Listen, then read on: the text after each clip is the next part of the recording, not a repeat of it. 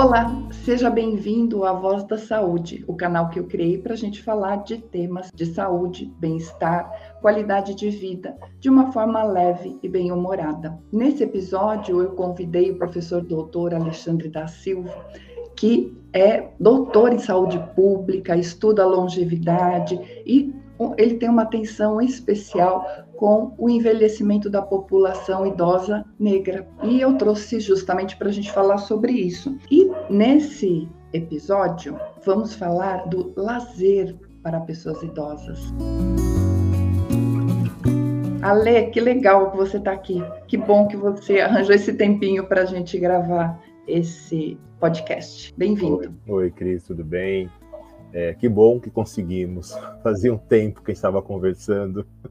Também estou bem feliz por estar aqui. E vamos falar sobre lazer das pessoas idosas. Vamos falar o que está acontecendo de bom e de ruim também. Obrigado pelo convite. Também espero que as pessoas que estejam nos ouvindo possam também refletir. Eu tenho sido, eu tenho feito isso, sabe? Eu tenho procurado gerar reflexões ou provocações? Não, eu acho que eu gosto de trazer aqui no, no canal várias, vários temas, como eu disse, relacionados à saúde, de forma que a gente promova a consciência, né? Então não é só esclarecer dúvidas, mas levar é, temas que cutuquem um pouquinho né, a nossa consciência, o nosso pensar sobre a vida como um todo, porque nós termos qualidade de vida e bem-estar individualmente é, também é um reflexo do bem-estar e da qualidade de vida da população. Né? Eu não posso pensar só de uma forma individual. Eu não vou estar plenamente bem se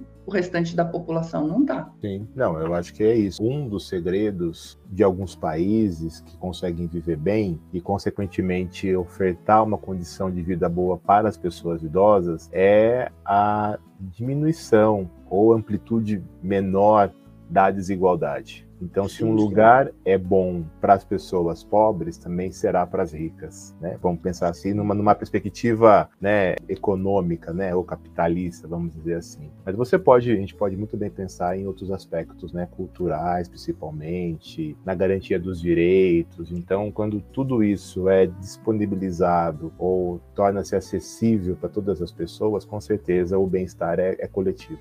Ale, você acha que falando em lazer, hoje em dia, comparando com os nossos pais, é diferente a condição de lazer ou entender o lazer? Eu acho que tende a ser, Cris, tende a ser. Por quê? Se a gente for pensar nos nossos mais velhos, ou nossas mais velhas, pais, avós, bisavós, para eles é mais, está mais marcante, vamos dizer assim, essa questão de você ter um modo de vida muito baseado ou estruturado no seu trabalho. Então você tem um, um, tipo de trabalho que te ocupa tantas horas e aí você tem que fazer na, na, nas outras horas o restante da sua vida. Mas acaba sendo uma organização familiar até aquele tipo de trabalho que as, que as pessoas mais velhas faziam. Sejam as pessoas que saíam de casa ou que ficavam em casa, tem um caráter, tem uma questão de gênero também importante para falar das gerações anteriores às nossas. Eu acho que a nossa começa a se mobilizar um pouco para isso, mas tem tem aí uma série de dificuldades e desafios, né? Dificuldades e desafios eu falo porque, assim, para muitos já é vontade, mas não é possível, né?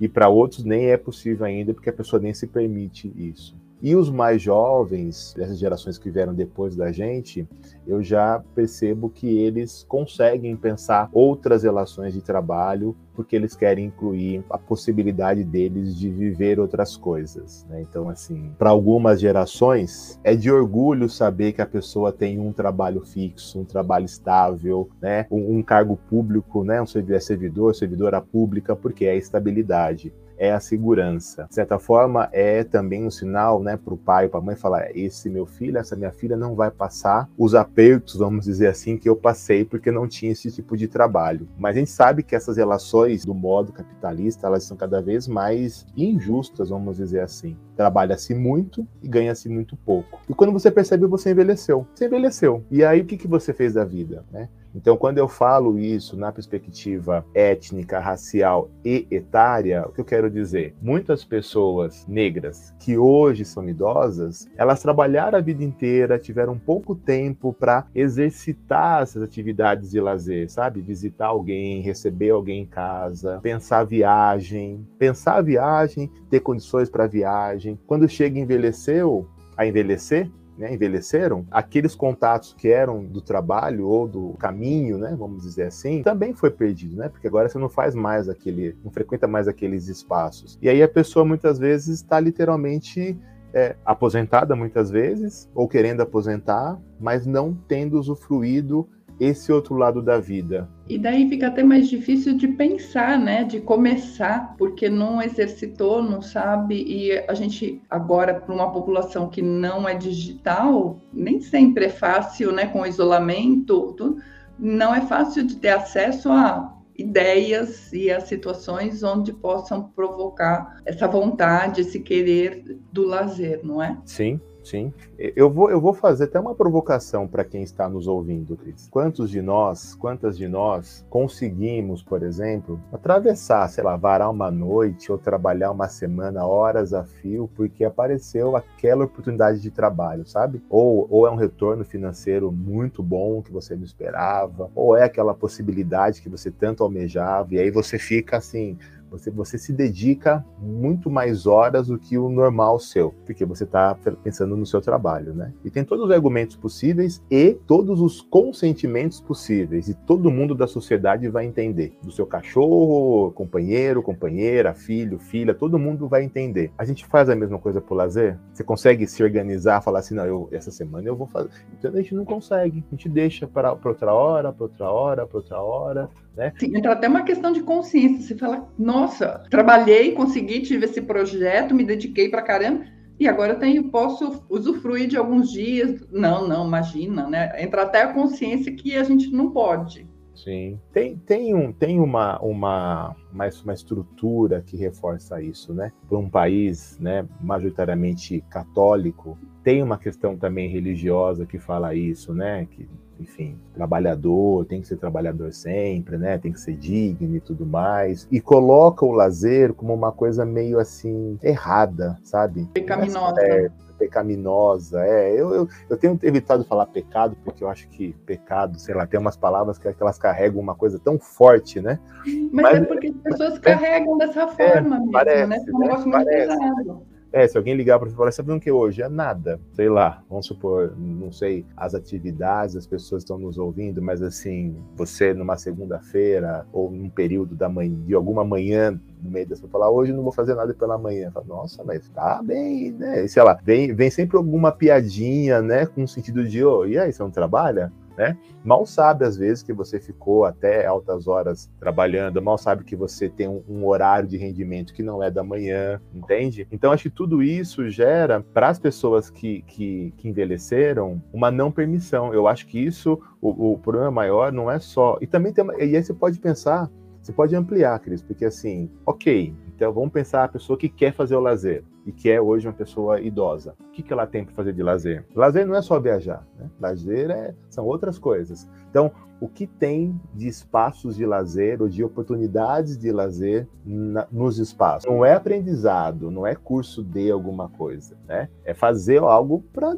espairar a mente, enfim. Muitos territórios não têm nem espaço pensado para a pessoa idosa ou, ou para ninguém, nenhum grupo de pessoas também. Né? Às vezes é um bairro puramente cheio de casas e, e de comércio e nada pensando, nada estruturado para o lazer. Não, e daí você está falando isso, eu comecei a pensar aqui cinema. Não tem nada assim. É, ou são aquelas coisas para a juventude, né, as coisas de ação e tudo, mas filmes, assuntos que explorem mais esse universo em horários mais legais, porque nem sempre o idoso vai querer sair à noite, porque tem receio com a limitação da visão, dos acessos, né? Teatro, parque, é o que você disse, a gente tem os parques nem sempre estão distribuídos de uma forma acessível, né, para toda a população. Então, realmente, né, quando a gente pensa nisso, falta, né? A gente fica aqui pensando, mas o que, o que, o que? E não vem, não vem uma, não vem rápido, né? Não, não vem. E assim, e mais, né? Pensando nas áreas, nos centros, nos grandes centros urbanos, muitas vezes o cinema está dentro do shopping. Aí você ir para o shopping é outro custo, não é só o cinema, né? Até a pipoca tem um preço, um preço mais exorbitante e, e enfim, é, é, é outro, né? É outro tipo de atividade. E o que eu defendo muitas vezes é que a gente possa ensinar o lazer. Então, talvez a gente já faça isso com os nossos mais jovens, pela experiência de falar,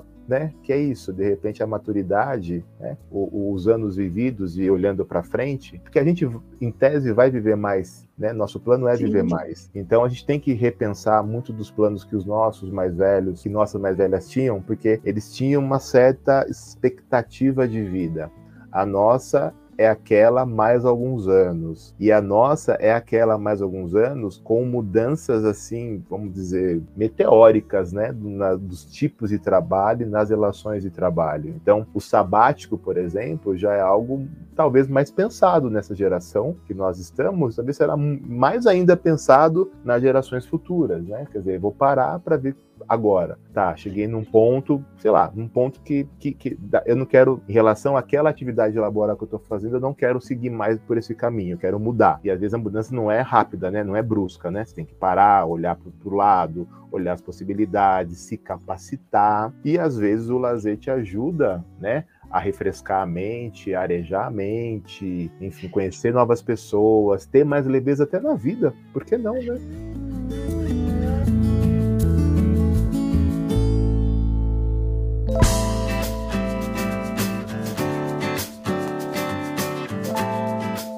Ale, o que, qual é o significado do lazer na qualidade de vida, na saúde da pessoa idosa? O significado que, que é hoje, a meu ver, é muito pouco. O que deveria ser é muito grande, né? É muito, vamos dizer assim. Por que eu falo que é pouco? Porque é, é, é, isso, né? Se você olhar as pessoas idosas, tem muitos estudos falando assim, elas têm uma, uma, uma visão que, que é muito influenciada pela nossa sociedade, que ela só é ativa se ela é muito produtiva, se ela está produzindo, né? Seja trabalhando, seja cuidando, seja arrumando, e a gente não consegue ver essa pessoa idosa não fazendo essas coisas. E aí que eu venho falando dessa questão de é, a gente fala assim que é uma determinação social, porque ela não é só algo individual, não é só do seu grupo. Talvez o seu grupo até ajude, mas só isso não é possível, né? Como eu te falei. Eu posso até hoje falar, tá bom, eu quero pensar diferente, explorar mais as possibilidades de lazer da onde eu moro, mas ver onde eu moro não tem possibilidade de explorar. E aí não dá para você fazer uma pressão sozinho ou com algumas 5, 10 pessoas, porque também não vai dar certo. Você precisa também de uma estrutura, vamos falar assim, que chega a ser até uma política pública, né? De ofertar essas possibilidades, né? Porque também é isso, o fato de eu querer o lazer não tem que me obrigar a ter um certo poder aquisitivo. Não, tem que ser democrático o lazer. Além de aprendido, ele também tem que ser, na maior parte das vezes, democrático. Lógico, tem lazer que você vai ter que ter um poder aquisitivo maior, mas você pode também ter outros que não são, mas tem que ser aprendido, apresentado para as pessoas. É a mesma coisa para pensar atividade física. Eu falo muito isso quando eu estou na assistência ou quando estou dando aula, porque às vezes as pessoas, sejam usuárias, usuários, os alunos, os alunos, estudantes, né? Eles falam, ah, mas não quer fazer, ah, não gosta de fazer. A questão é, tá, o que te foi apresentado da atividade física? Porque, por exemplo, tal, não é todo mundo que gosta da caminhada. Sim. Não é todo mundo que gosta da musculação. É todo mundo que gosta da hidroginástica. Então, não, não dá para a pessoa se basear nessas experiências que, infelizmente, para ela não, foi, não, não foram legais e falar eu não gosto. Falar, tá, você tentou outra coisa, você tentou uma dança, mas uma dança que você gosta, tentou canto, você tem, sabe assim? Então, às vezes, a gente também não tem um repertório naquele território para ofertar para as pessoas e falar, deixa eu escolher, deixa eu experimentar. Ale, e assim, tem essa parte que você colocou, a gente deveria ter essas iniciativas da iniciativa pública e de uma forma mais ampla e abrangendo todas as cidades, não só alguns bairros mais privilegiados. Agora, na falta disso, como que você tem alguma sugestão como as pessoas poderiam buscar ou se organizar para isso? Daí eu até fazendo parte da pergunta, eu tô aqui pensando, por exemplo, tapeçaria, é, costura, jogos, né? Jogos de botão, jogos como